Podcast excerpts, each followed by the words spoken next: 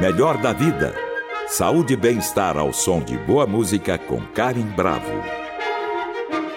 Hoje nós vamos falar sobre insônia na menopausa. Você sabia que quase metade das mulheres sofre de insônia após a menopausa?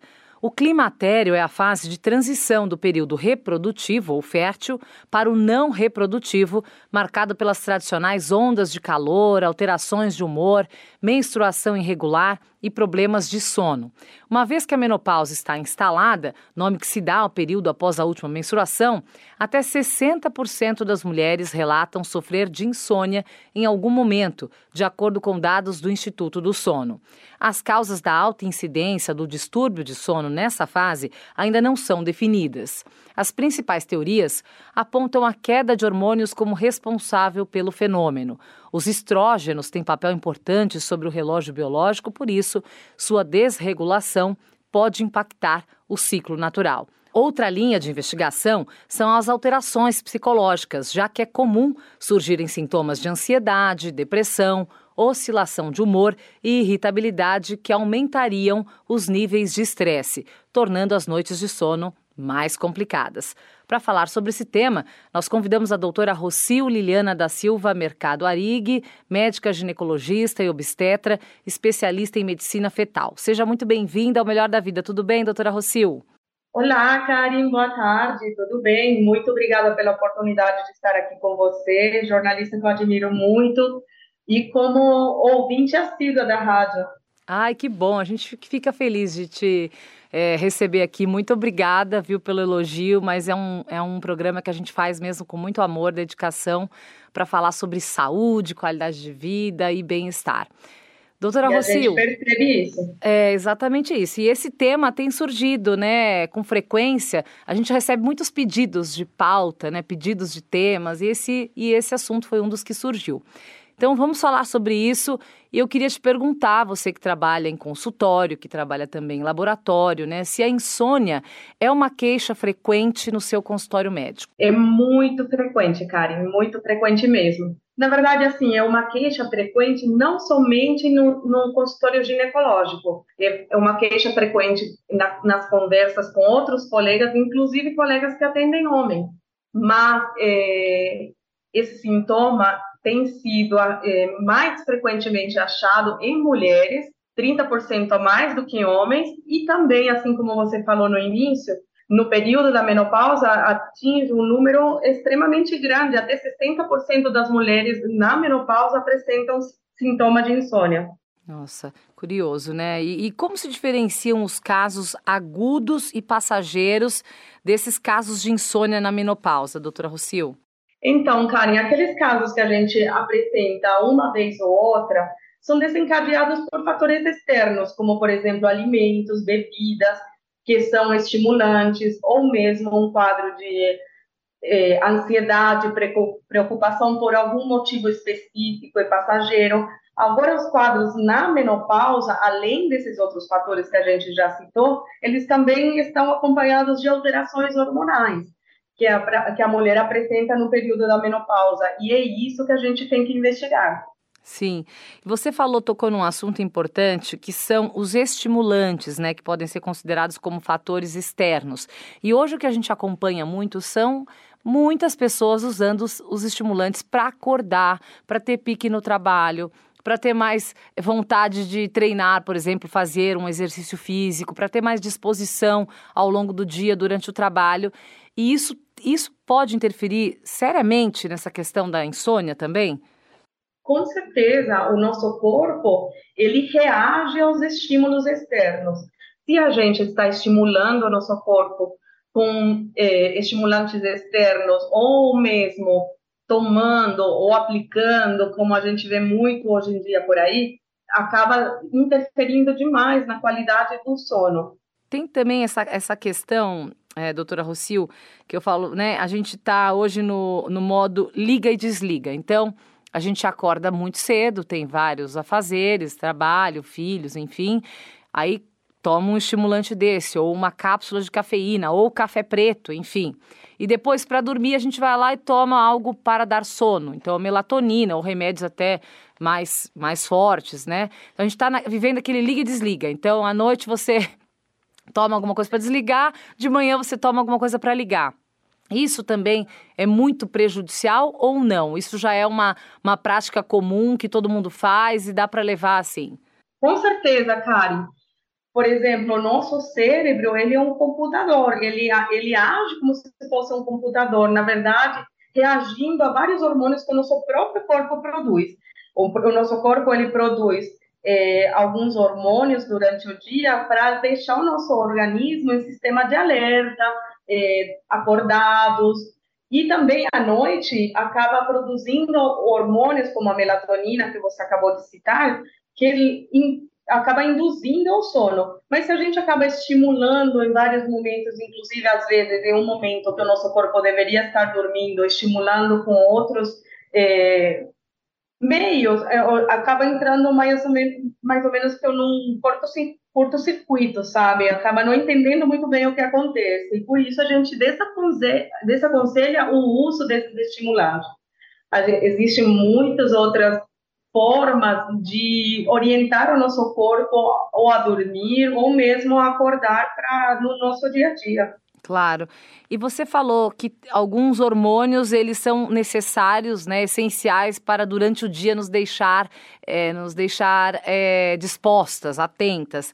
Quais são esses hormônios que estimulam aí a nossa as nossas ações durante o dia e, e se as mulheres na menopausa perdem muito desses hormônios? Na verdade, assim, vou re respondendo a primeira pergunta. A gente tem o cortisol, que a gente chama que é o hormônio do despertar, o cortisol é o hormônio do alerta, acaba sendo produzido logo quando os primeiros raios do sol aparecem, por isso que quando a gente a gente orienta os pacientes a dormirem no escuro total, porque se o paciente não estiver no escuro, aí às vezes o, o, o organismo acaba produzindo cortisol fora do tempo, isso também acaba levando e piorando casos de insônia adrenalina, vários outros hormônios que o nosso corpo vai produzindo ao longo do dia em que ajuda a deixar a, a pessoa alerta, vamos dizer assim. Na verdade, na insônia, indo para a segunda pergunta, ocorre uma, um desequilíbrio na produção hormonal e nossos hormônios acabam sendo está, acabam estão estão ligados intimamente com a produção desses hormônios também que regulam o sono e que regulam o alerta do corpo. Por isso, é uma das teorias que não está nada comprovado ainda, mas nós temos várias teorias em relação à desregulação do sono e à insônia na menopausa que falam a favor eh, da insônia, entendeu? Sim. Melhor da vida com Karim Bravo. O tema do programa de hoje é insônia na menopausa e sobre esse assunto eu converso com a doutora Rocio Arig. E quais as outras alterações, doutora Rocio, psicológicas, né, que são mais comuns encontradas nas mulheres quando chegam perto da menopausa? A menopausa, eu sempre falo, é, é um período extremamente sensível. As pacientes que chegam para mim no consultório, elas chegam mais fragilizadas, vamos dizer assim, por alterações psicológicas comuns que surgem durante esse período. Temos ansiedade, oscilação de humor, depressão, irritabilidade, tudo isso acaba levando a um nível eh, de estresse muito grande e no dia a dia do paciente. Por isso que a gente tem que prestar mais atenção, ouvir essas pacientes com cuidado, porque às vezes elas chegam achando que isso ah, é normal, mas tudo bem, é normal, mas a gente pode ajudar. Sim, e essa ajuda, ela geralmente é feita, lógico, além, claro que tem pessoas que usam e fazem um tratamento psicológico, né, um tratamento psiquiátrico, que aí foge uh, ao nosso tema aqui, a sua alçada, mas da parte da sua parte, né, como ginecologista, como que você faz para tratar essa insônia na menopausa? Quais são os caminhos possíveis, doutora Rocio? Karen, na verdade, a gente primeiro, a primeira coisa que a gente tem que fazer é ouvir o paciente ouvir, fazer uma anamnese adequada e, principalmente, para a gente conseguir direcionar o nosso tratamento em relação a tentar é, descobrir a causa dessa insônia nessa paciente. Às vezes, claro, pode ser somente alteração hormonal, como a gente falou no começo, mas também isso pode estar ligado às alterações psicológicas comuns da menopausa, como a gente falou, né? A gente pode, pode estar associado também a, aos fogachos tão comuns no, no climatério, que é aquelas ondas de calor, suor à noite, uhum. é, calafrios também a gente precisa ver se não está ligado, por exemplo, ao ressecamento da área genital, que faz com que o paciente acorde muitas vezes durante a noite para ir ao banheiro eh, esvaziar a bexiga. E tudo isso acaba interferindo numa qualidade de sono não muito boa. Então, assim, principalmente a gente tem que tentar avaliar a causa desses, desses sintomas e tentar direcionar o nosso tratamento para tentar ajudar o paciente da melhor maneira. Sim. E hoje o que a gente ouve muito também, né, a questão quando a gente fala em reposição hormonal para as mulheres mais velhas, as mulheres na menopausa, falam: "Não, é fundamental. A partir dos 50 anos, as mulheres têm que fazer reposição hormonal, é importante demais, isso vai melhorar a qualidade de vida, enfim, a libido, a qualidade do sono". Então, e aí surgiram os chamados chips, que já estão aí já faz tempo e tal, para fazer a reposição hormonal. Algumas colocam esses chips, né, que são absorvíveis, outros não. É, outras fazem uso de medicamento. Você acha realmente que a partir dos 50 todas as mulheres têm que fazer algum tipo de reposição hormonal? Karen, eu acho fundamental a reposição hormonal para aquelas pacientes que precisam e aquelas pacientes que podem.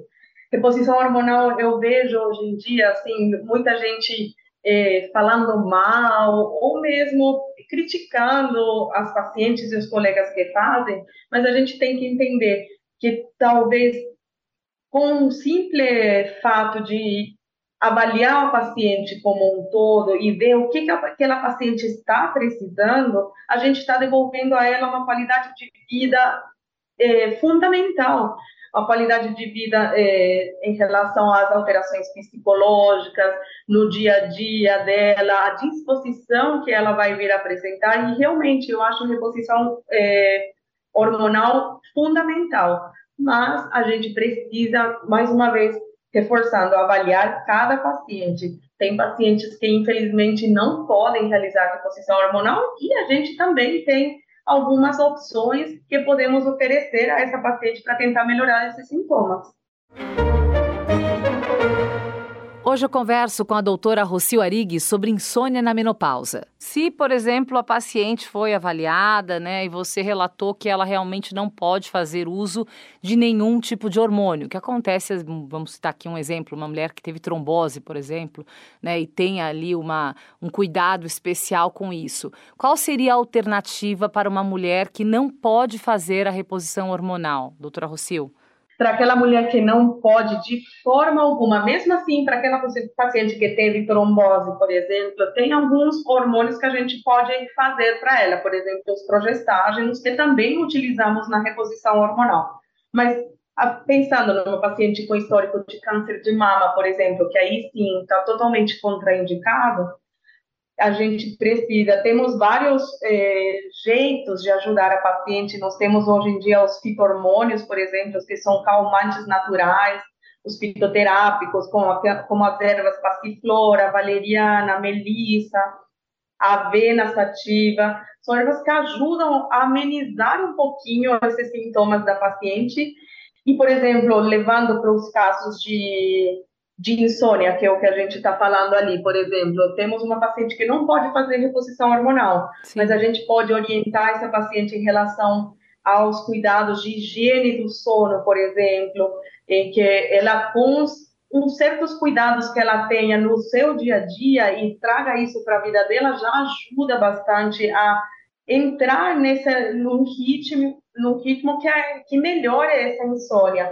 Sim. E também, em alguns casos, a gente pode utilizar sim, hoje em dia temos vários estudos, alguns antidepressivos e ansiolíticos, em pacientes em que essa insônia é mais intensa. Não é somente com hormônio que a gente pode tratar, não, Karen.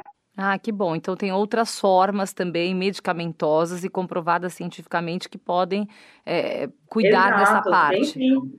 Que ótimo. Tem sim, tem vários estudos demonstrando que utilizando alguns outros é, medicamentos que não são contraindicados para essas pacientes, a gente obtém vários benefícios com eles. Sim. Agora vamos falar um pouquinho da insônia na gravidez. É um distúrbio relativamente frequente, doutora Rocio? Olha, a gravidez ela tem fases, né? Naquela fase do início da gravidez, não é uma, uma queixa muito frequente, a não ser pela ansiedade do início da gravidez. Inclusive, as pacientes no início da gravidez, elas apresentam mais sono do que o normal. Não é, não, é um, não é uma queixa frequente no início. Agora, do meio da gestação para o final, sim, é bem frequente. Pelo fato do, do peso da barriga atrapalhar bastante, a paciente começa a apresentar sintomas de falta de ar, ela tem também uma necessidade de levantar muitas vezes durante a noite para ir ao banheiro, e isso acaba acordando ela muitas vezes e acaba levando uma dificuldade de conciliar, de conciliar o sono e tendo quadros de insônia mesmo. É bem frequente, sim, cara. E eu também sempre ouço as pessoas dizerem, doutora Rocio, que estavam tão exaustas, né? Falaram assim, nossa, tive um dia exaustivo, trabalhei, fiz evento, enfim, corri, dormi mal a noite passada, essa noite eu vou chegar e vou capotar, né?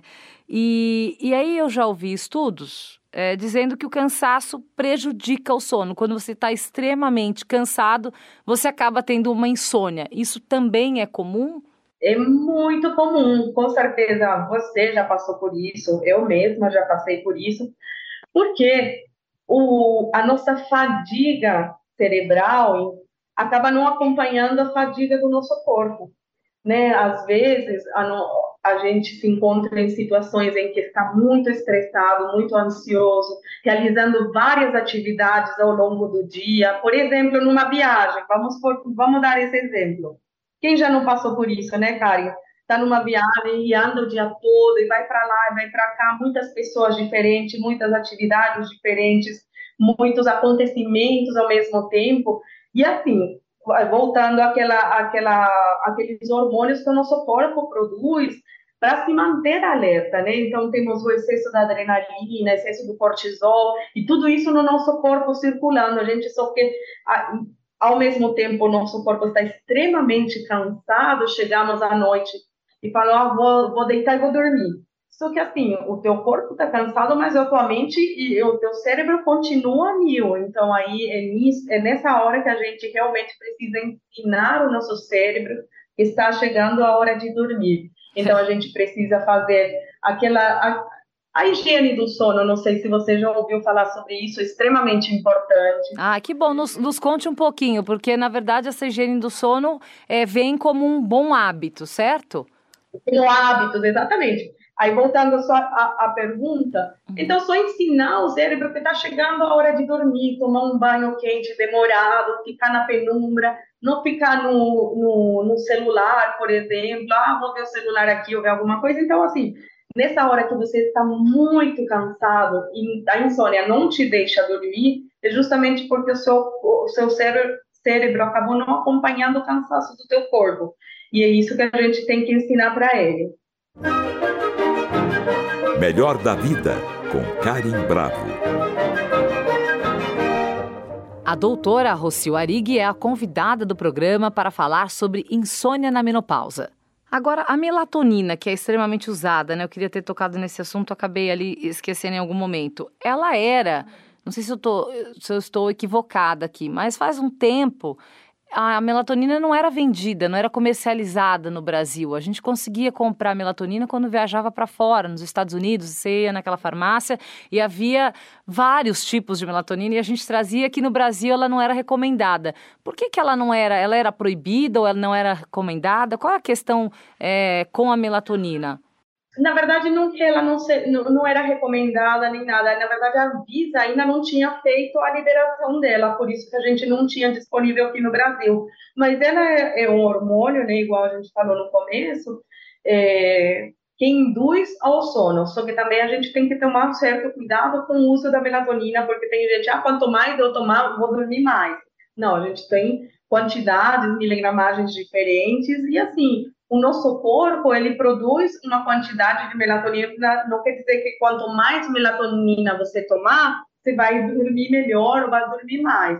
A gente tem que equilibrar isso daí também, mas é super bem indicado, por exemplo, em pacientes com dificuldade para é, induzir ao sono, entendeu? Certo, entendi. Então não tinha nada assim que pegasse de tão importante para a Anvisa não, não ter feito essa não, liberação não, antes. É que ainda não tinha sido liberado somente, mas ele já tinha sido liberado lá, pelo FDA lá nos Estados Unidos, por exemplo, que regula a comercialização e produção de, de medicamentos, alimentos e tudo mais. Então tem estudos demonstrando da sua é, do seu uso, né? Sim. A gente está não é contraindicado nem prejudicial. Claro. Doutora Rossini... Só que tem que ser usado com parcimônia, com indicação médica e acompanhamento, porque tem muita gente que acaba tomando por conta. É, não, é isso que é, né? Porque a gente, tudo que acaba sendo oferecido nessas, nas prateleiras das farmácias livremente, as pessoas acabam se automedicando e consumindo mesmo, porque o amigo falou, que alguém tomou. Exato, então, exato. É bem comum. É importante é o que a gente mais escuta, né? Sim. E existe um número de horas de sono é necessário para se levar uma vida saudável ou isso varia de pessoa para pessoa, Rocio? A Organização Mundial da Saúde, Karen, ela recomenda entre 6 a 10 horas de sono por dia para uma pessoa saudável. Né? Então, assim, tem pessoas que precisam de mais, tem pessoas que precisam de menos, mas uma média de 8 horas é o considerado ideal. Então, assim, tem muita gente que fala, ah, eu durmo quatro horas, cinco horas já tá bem. Não é o recomendado. Normalmente a gente precisa é, de um tempo um pouco maior, porque o sono ele tem umas fases, né? O início, o meio, ou, ou a fase REM, por exemplo, que é de sono profundo. Então, assim, entre seis a dez horas, uma média de oito horas por dia. E a falta de sono, não sei se isso é verdade ou não. A falta de sono acelera o envelhecimento? Olha, que pergunta boa, Karen. Essa é uma pergunta que hoje em dia ninguém dá muito valor ao sono, mas temos vários estudos comprovando em que o sono inadequado envelhece mais é, as pessoas. Então, assim, a gente tem um envelhecimento acelerado pela, pela falta de sono adequado. E não é somente uma questão, é, é, a, é envelhecimento cerebral, envelhecimento da pele, envelhecimento do nosso organismo como um todo, porque o sono, ele é reparador, ele é regenerador. Durante o sono acontecem vários acontecimentos em nosso organismo, por exemplo, é, a gente acaba eliminando toxinas que não que não são é, boas para o nosso corpo, a gente acaba levando a reprodução de células que foram se perdendo durante o dia, inclusive, por exemplo, é, células cerebrais. Então, o sono realmente é extremamente necessário em todas as fases da vida, desde um bebê, na infância, na puberdade, adolescência e com certeza também na menopausa e na velhice. Bom, foi ótimo a nossa conversa. Nós conversamos com a doutora Rocil Liliana da Silva, Mercado Arig, médica ginecologista e obstetra em medicina fetal. Acho que ficou extremamente claro a importância do sono e todos os recursos que nós temos hoje para combater a insônia. Certo, doutora Rocil? Exatamente, Karen. Muito obrigada pela oportunidade. Foi um prazer estar aqui com você e eu espero que a gente possa ajudar os pacientes. Eu queria falar para os pacientes que estão nos ouvindo. Às vezes, muito, todo mundo fala: não, é normal não dormir bem é, na menopausa ou, ou, na fase idosa. Mas leva isso para o seu médico, leva o seu, a sua queixa para o seu médico para que ele, ele tente te ajudar. Realmente a gente está preparado e está querendo ajudar nesse aspecto, porque todo mundo acha que é normal e tudo bem, não faz nada com isso. Mas não, temos sim métodos de ajudar o paciente e um, o sono é muito importante e a gente precisa intervir nisso daí.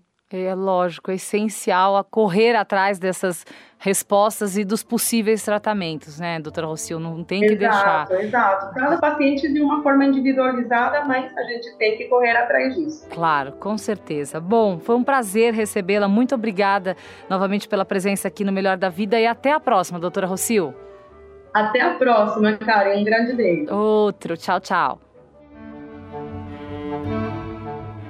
Para saber mais sobre nossa programação, acesse o Guia do Ouvinte no site da Cultura FM, www.culturafm.com.br. E para comentários e sugestões, entre em contato através da central de relacionamento 0 operadora 11 2182 3222 ou em nossa página do Facebook, Cultura FM Oficial. Siga a rádio no Instagram, underline Cultura FM. Nossos programas também estão disponíveis em podcast. Procure por Melhor da Vida na plataforma de sua preferência. Trabalhos técnicos Wagner Freitas. Apoio de produção Isaac Silva. Produção Viviana Morila.